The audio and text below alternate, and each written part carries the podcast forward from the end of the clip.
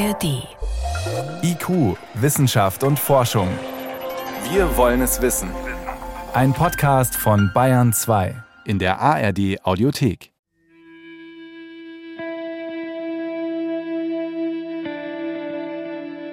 Also zunächst merke ich irgendwie an der Schläfe einen Schmerz, der ist so ein bisschen diffus und der entwickelt sich dann zu so einem stechenden Schmerz im Auge. Und dann habe ich eigentlich schon die Nase voll. Ich weiß, dass es mit der Handystrahlung zusammenhängt und gehe dann auf Abstand. Ellen hat lange als Journalistin gearbeitet. Für sie war es völlig normal, mit dem Handy zu telefonieren. Bis sie irgendwann Symptome entwickelt hat, die damit in Zusammenhang zu stehen scheinen. Seitdem zählt sie sich zu den elektrosensiblen Menschen, so wie etwa zwei bis fünf Prozent der Bevölkerung. Sie telefoniert jedenfalls nur noch übers Festnetz. Elektromagnetischen Wellen, wie sie Mobiltelefone und Sendemasten abstrahlen, sind wir alle tagtäglich ausgesetzt. Genauso wie den elektrischen und magnetischen Feldern, die etwa um Hochspannungsleitungen und elektrische Geräte herum entstehen. Dafür gibt es Grenzwerte. Doch wie hoch ist die Belastung tatsächlich? Das habe ich getestet. Elektromagnetische Felder. Wie viel Strahlung wirkt auf uns? Eine Sendung von David Globig. Elektromagnetische Felder, elektromagnetische Strahlung, da denken die meisten Leute zuerst ans Handy. Was solche Mobilfunkgeräte über ihre Antennen tatsächlich abstrahlen, damit beschäftigt sich Bernd Theis. Er leitet den Bereich Test und Technik bei der Mobilfunkzeitschrift Connect. Im verlagseigenen Messlabor bietet sich ein ungewöhnlicher Anblick. Rundum an den Wänden sind hunderte langgezogene Pyramiden aus aufgeschäumtem Kunststoff angebracht. Sie ragen wie Stacheln in den Raum hinein. Wir haben im Prinzip erstmal eine abgeschirmte Kammer. Das ist ein großer Raum, der mit Metallwänden gegen äußere Einflüsse abgeschirmt ist. In dem steht in der Mitte das Handy auf einem Drehtisch. Um den Drehtisch herum ist eine Antenne gelagert, die wir auch in 360 Grad um das Handy ja, schwenken können, sodass wir letztendlich mit Drehung des Handys um die eigene Achse und mit Schwenken der Antenne um das Handy aus jedem Winkel messen können. Es geht dabei um die Sendeleistung der Mobilfunkgeräte. Für Tests unter realistischen Bedingungen werden Smartphones sogar an einem künstlichen Kopf befestigt. Die Messungen ergänzen die Angaben der Hersteller, wie viel Energie der menschliche Körper maximal aufnimmt, wenn ein Mobilfunkgerät über eine gewisse Zeit sendet. Man spricht hier von der sogenannten spezifischen Absorptionsrate, kurz SAR. Für sie gibt es Grenzwerte. Denn durch die elektromagnetischen Felder können Handys, aber auch andere Geräte ähnlich wirken wie eine Mikrowelle. Wie stark der Effekt ist, das hängt unter anderem von der Frequenz ab, mit der diese Felder schwingen, also von der Frequenz, mit der gesendet wird, sagt Dr. Gunde Ziegelberger vom Bundesamt für Strahlenschutz. Weil einfach geladene Moleküle in uns mit der Frequenz mitschwingen und wir bestehen zu sehr viel Prozent aus Wasser und das Dipolwasser tut einfach mit der Frequenz mitschwingen und es entsteht mehr oder weniger Reibungswärme. Eine vorübergehende Erwärmung des Körpergewebes um 1 Grad Celsius gilt noch als gesundheitlich unbedenklich. So etwas kommt auch natürlicherweise im Tagesverlauf mal vor, etwa bei körperlicher Anstrengung. Daraus ergibt sich, dass man beim SAR-Wert auf jeden Fall unter einer Schwelle von 4 Watt bleiben sollte, die der Körper pro Kilogramm Körpergewebe aufnimmt. Und zwar gemittelt über den gesamten Körper. Um, was die Erwärmung angeht, auf der sicheren Seite zu sein, hat man diesen Wert für Personen, die beruflich mit solchen elektromagnetischen Feldern zu tun haben, auf ein Zehntel begrenzt. 0,4 Watt pro Kilogramm und für die Allgemeinbevölkerung liegt der Grenzwert sogar bei nur 0,08 Watt pro Kilogramm, also bei einem Fünfzigstel des Schwellenwertes. Wir haben sehr hohe Sicherheitsabstände um einfach die gesamte Bevölkerung zu schützen. Das heißt auch Kinder, schwache, ältere Personen. Deswegen liegen die Grenzwerte für die Allgemeinbevölkerung auch noch unterhalb der Grenzwerte im Vergleich zur beruflichen Exposition, weil man da davon ausgeht, dass die Arbeiter eben gesund sind und nur acht Stunden am Tag den Feldern ausgesetzt sind. Und nicht rund um die Uhr. Neben diesen beiden Gesamtkörpergrenzwerten existiert aber noch ein weiterer, der speziell bei Mobilfunkgeräten eine wichtige Rolle spielt, der Teilkörpergrenzwert. Er gilt zum Beispiel für den Kopf und liegt bei 2 Watt pro Kilogramm. Angaben dazu findet man übrigens in Bedienungsanleitungen, technischen Datenblättern oder in Vergleichstabellen. Und da erkennt man, dass die meisten Mobilfunkgeräte den Grenzwert bei weitem nicht ausreizen, selbst wenn sie mit voller Leistung senden. Was im Alltag ohnehin fast nie passiert, wie Bernd Theis betont. Normalerweise kann man sagen, dass im Betrieb ein Smartphone vielleicht mit einem Zehntel oder Zwanzigstel der Maximalleistung sendet. Insbesondere wenn man in Städten ist, wo die Dichte an Basisstationen hoch ist, wird die Leistung deutlich reduziert, aber auch in Kleinstädten und auf dem Land gibt es mittlerweile sehr viele Zellen, sodass ja der Wert, den wir berechnen, deutlich geringer ist als das, was der Gesetzgeber zulässt. Umgekehrt können auch die Basisstationen in den Funkzellen mit weniger Leistung senden, da sie jeweils nur noch eine kleinere Fläche in ihrer Umgebung abdecken müssen. Doch wie hoch ist die Belastung für eine einzelne Person tatsächlich? Nicht unter Laborbedingungen, sondern in realer Umgebung. Ich habe es ausprobiert. Elektromagnetische Felder im Alltag. Ein Selbstversuch. Post vom Bundesamt für Strahlenschutz, dem BFS. Im Paket ein kleines Köfferchen mit einem Messgerät, einem sogenannten Exposimeter. Es ist etwa so groß wie ein Smartphone, allerdings wesentlich dicker. Auf seiner Oberfläche gibt es nur eine winzige Drucktaste, um Zeitpunkte zu markieren. Und eine mehrfarbige Leuchtdiode. Schaltet man das Kästchen ein, dann protokolliert es im 6-Sekundentakt mit, wann ich im Laufe eines Tages Funkwellen ausgesetzt bin und wie stark diese sind, erklärt Sören Brömme. Er ist Referent beim BFS im Kompetenzzentrum Elektromagnetische Felder. Also so ein Exposimeter funktioniert dementsprechend, dass es die elektromagnetischen Felder, denen sie ausgesetzt sind, einfach aufzeichnet über verschiedene Antennen und man kann erkennen, welchen Quellen sie ausgesetzt waren. Also ob die Feldstärken, die aufgezeichnet wurden, vom Mobilfunk hervorgerufen wurden oder vom heimischen WLAN oder UKW-Rundfunk, also alle möglichen Quellen, denen man ausgesetzt ist. Für meinen Test suche ich mir einen Tag mit ein paar Besonderheiten aus. Im Rahmen einer Reportage muss ich auf die Zugspitze. Von unterwegs aus werde ich immer wieder mit dem Smartphone telefonieren, im Internet recherchieren und mit einem Notebook über WLAN an einem Text arbeiten. Damit sich die Messwerte später bestimmten Orten und Ereignissen zuordnen lassen, schreibe ich auf, was ich zu welcher Uhrzeit wo gemacht habe. Als Gedächtnisstütze nutze ich auch eine Diktiergeräte-App. Viertel nach sieben. Ich starte jetzt mit dem Auto Richtung Garmisch nach Greinau. Zwei Stunden später geht es dann mit der Seilbahn auf die Zugspitze.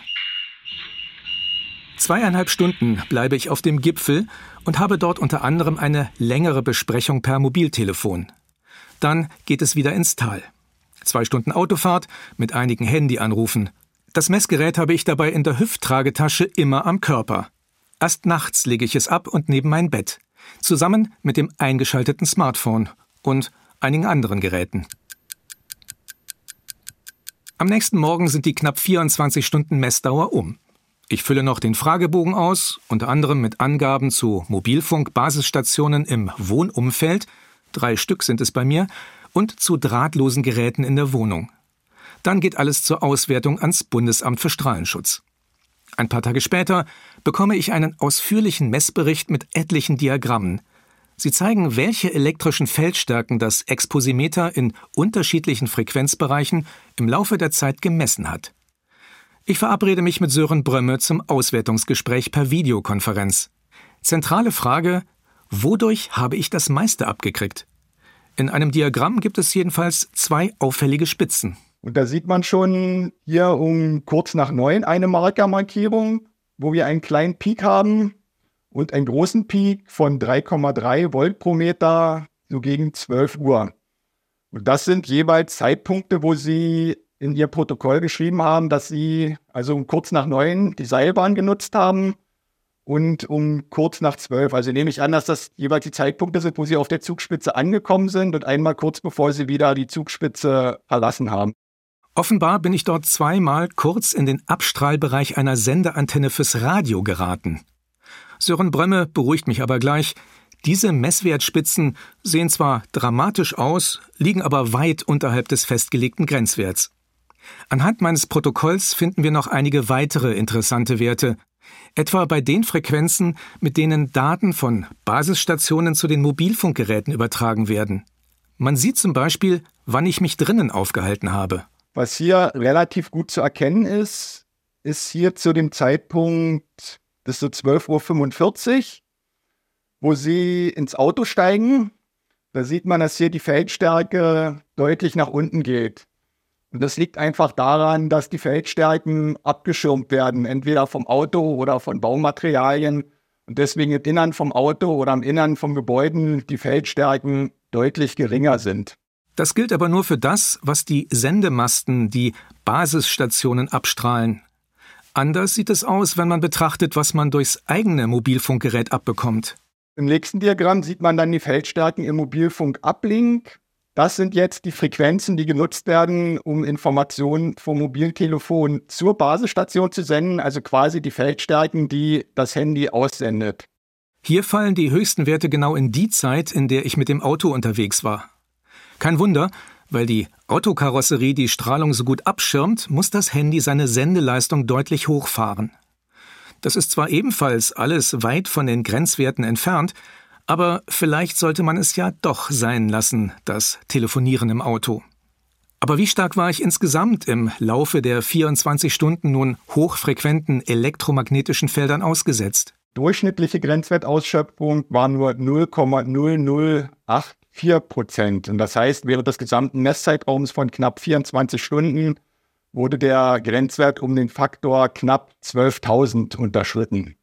Was mich tatsächlich überrascht hat, denn ich war nicht gerade zurückhaltend mit Handy und drahtloser Datenübertragung. Die meisten Menschen dürften dem Grenzwert im Alltag also nicht wirklich nahe kommen. Trotzdem gibt es Bedenken. Manche befürchten, dass eine Grenze, die sich nur auf die Erwärmung von Körpergewebe bezieht, nicht ausreicht. Dass elektromagnetische Felder vielleicht noch ganz andere Wirkungen haben. Skeptisch bei Mobilfunkstrahlung, wenn ein Grenzwert nicht beruhigt. Druckgefühl, Kopfschmerz, ein gerötetes Auge. Solche Symptome stellen sich bei Ellen immer dann ein, wenn sie Mobilfunkgeräte nutzt. Oder jemand anders in ihrer unmittelbaren Nähe, berichtet sie. Vor einigen Jahren hat sie deshalb an einem Experiment teilgenommen. Ich habe mich mal freiwillig als Versuchskaninchen angemeldet. Das war eine Untersuchung in Karlsruhe, da bin ich dann hingefahren und bin in eine Halle gekommen, die war völlig strahlend abgeschirmt. Die Halle war eigentlich innen ziemlich hässlich und der Versuchsleiter sagte, also ich sollte mich jetzt da hinsetzen und er würde dann eben einschalten und dann sollte ich sagen, wann die elektromagnetische Strahlung dann eben hm, stattfindet und wann er sie wieder abschaltet. Da habe ich gesagt, ja, ich kann sagen, wann die eingeschaltet wird, aber nicht, wann die abgeschaltet wird, weil dann bleibt diese Spannung im Kopf erstmal bestehen. Und dann sollte ich ihm mal wieder sagen, wann er abschaltet und anschaltet. Und da habe ich ihm gesagt, das kann ich nicht. Ich sollte dann tippen. Weshalb das Ergebnis entsprechend uneindeutig war. Allerdings ist das auch bei sehr sorgfältig durchgeführten Versuchen der Fall, sagt Gunde Ziegelberger. Wir haben auch am Bundesamt für Strahlenschutz in den vergangenen zwei Jahrzehnten, wo ich da bin, fünf, sechs Studien mit Elektrosensiblen durchgeführt. Das Problem ist stets dasselbe, dass wenn der Versuchsaufbau verblindet ist, das heißt der Elektrosensible nicht weiß, ob das Feld jetzt gerade an ist oder aus ist, dass er es nicht wirklich detektieren kann. Das heißt, wir haben keine kausale Zuordnung von der Existenz des Feldes zu ganz verschiedenen Symptomen. Was aber nicht bedeutet, dass sie die Beschwerden nicht ernst nimmt. Die Symptome der Leute sind sicher real und manche leiden sehr darunter. Deswegen muss man den Leuten schon helfen. Aber das wäre nicht unsere medizinische Kompetenz. Unsere Verantwortung wäre, rauszukriegen, ob es einen ursächlichen Zusammenhang mit den Feldern geben könnte. Und den konnten nicht nur wir, sondern sehr viele andere Studien, internationale, bis dato nicht feststellen. Dass sich keine eindeutige Verknüpfung nachweisen lässt, das gilt auch für eine andere Wirkung, die manche befürchten, dass die Nutzung von Mobilfunkgeräten die Entstehung von Krebs fördert. Als ein möglicher Mechanismus wird hier oft oxidativer Stress genannt. Selbst schwache elektromagnetische Felder, so die Annahme, könnten dafür sorgen, dass reaktive Sauerstoffmoleküle im Körper entstehen. Und die wiederum seien in der Lage, Zellen und Erbgut zu schädigen, was zu Krebs führen könne. Zu oxidativen Stress gibt es tausende veröffentlichte Studien, die so inkonsistent sind, dass die Weltgesundheitsorganisation beschlossen hat, einen systematischen Review dazu auszuschreiben. Und da ist einer meiner Kollegen tatsächlich Koordinator. Und ich glaube, er hat gestartet mit 12.000 Veröffentlichungen, von denen aber sehr viele sehr große theoretische, methodische Schwächen haben. Und deshalb rausfallen aus der Untersuchung. Das könnte letztlich bedeuten, dass nicht viel anderes übrig bleibt, als mit dem bestmöglichen Studiendesign den oxidativen Stress noch einmal ganz neu anzugehen. Doch wie sieht es mit tatsächlichen Krebserkrankungen aus? Speziell mit Hirntumoren. Schließlich gibt es die Sorge, dass Mobilfunkgeräte gerade deren Entstehung begünstigen könnten. Belegen lasse sich ein solches Risiko allerdings nicht, sagt Gunde Ziegelberger. Die Studien zeigen das bisher nicht. Und es ist auch so, dass in den Ländern, in denen die Krebsregisterdaten vollständig sind, wir auch bei einer Trendanalyse mit dem Anstieg der Mobilfunkverbreitung keinen Anstieg an Hirntumoren finden. Sie und Ihre Kolleginnen und Kollegen gehen davon aus, dass es keinen ursächlichen Zusammenhang gibt. Aber man müsse noch eine gewisse Zeit abwarten, weil bei Hirntumoren eine sehr hohe Zeitverzögerung zwischen dem Auftreten der Krankheit und einem möglichen Auslöser liegen kann. Also absolute Entwarnung geben wir sicherlich nicht, aber ich sage immer mit jedem Jahr, wo einfach das Krebsregister keinen Anstieg sieht und Studien nichts zeigen, muss eigentlich das Restrisiko geringer werden. Ausschließen kann man in der Wissenschaft ganz selten etwas.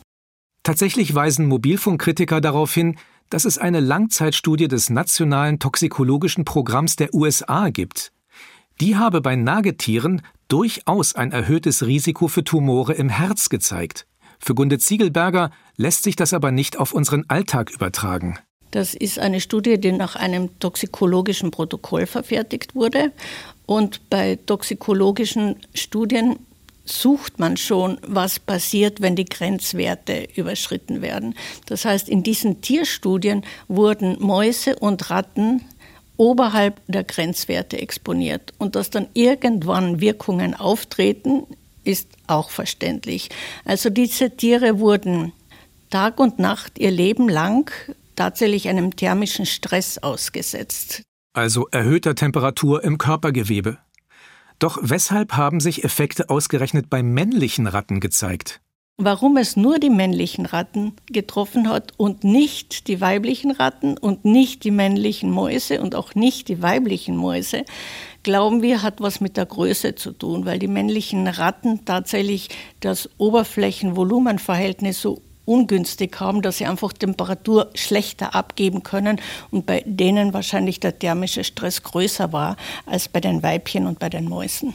Auch für Gunde Ziegelberger sind im Bereich hochfrequenter elektromagnetischer Felder noch Fragen offen.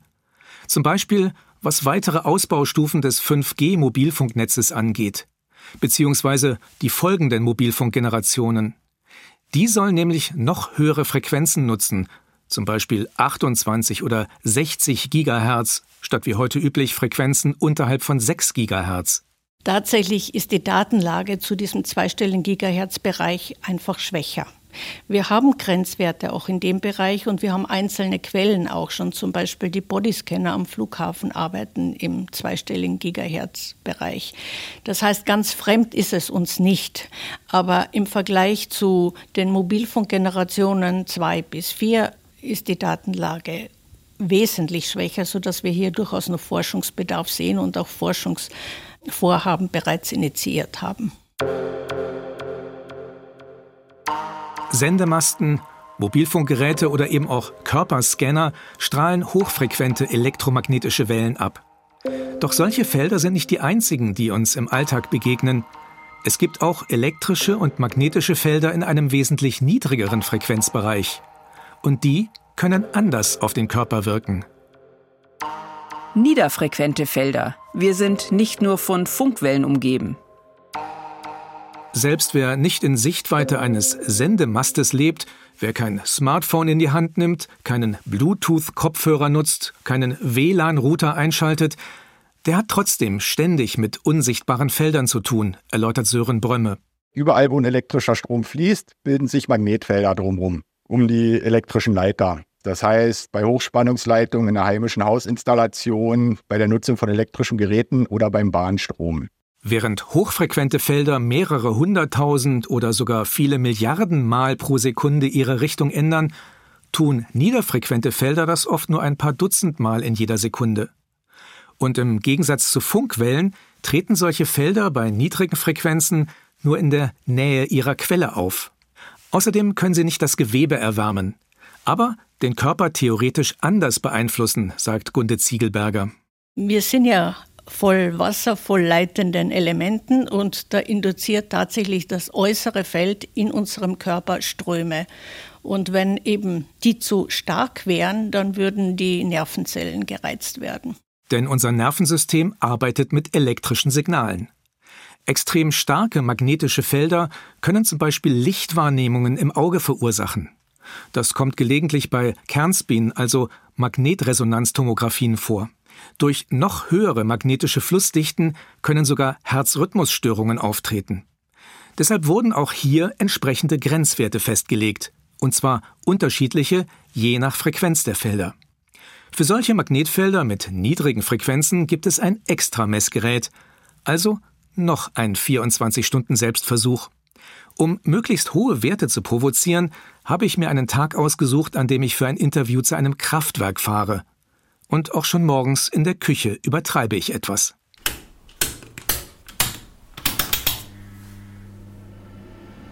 Ich schalte sämtliche Herdplatten und den Backofen gleichzeitig an. Ziehe auch den Wasserkocher möglichst nah ans Messgerät, das ich wieder in einer Hüfttragetasche bei mir habe. Für die Fahrt zum Kraftwerk leihe ich mir sogar extra ein Hybridfahrzeug, das einen Elektroantrieb als Unterstützung für den Benzinmotor hat. Beim Kraftwerk parke ich direkt unter den Hochspannungsleitungen und ich schaue sogar kurz in der Halle mit den großen Stromgeneratoren vorbei. Wegen der magnetischen Felder dürfen Menschen mit einem Herzschrittmacher hier nicht rein. Ein paar Tage später bekomme ich wieder die Auswertung. Erneut hat sich Sören Brömme vom Bundesamt für Strahlenschutz darum gekümmert.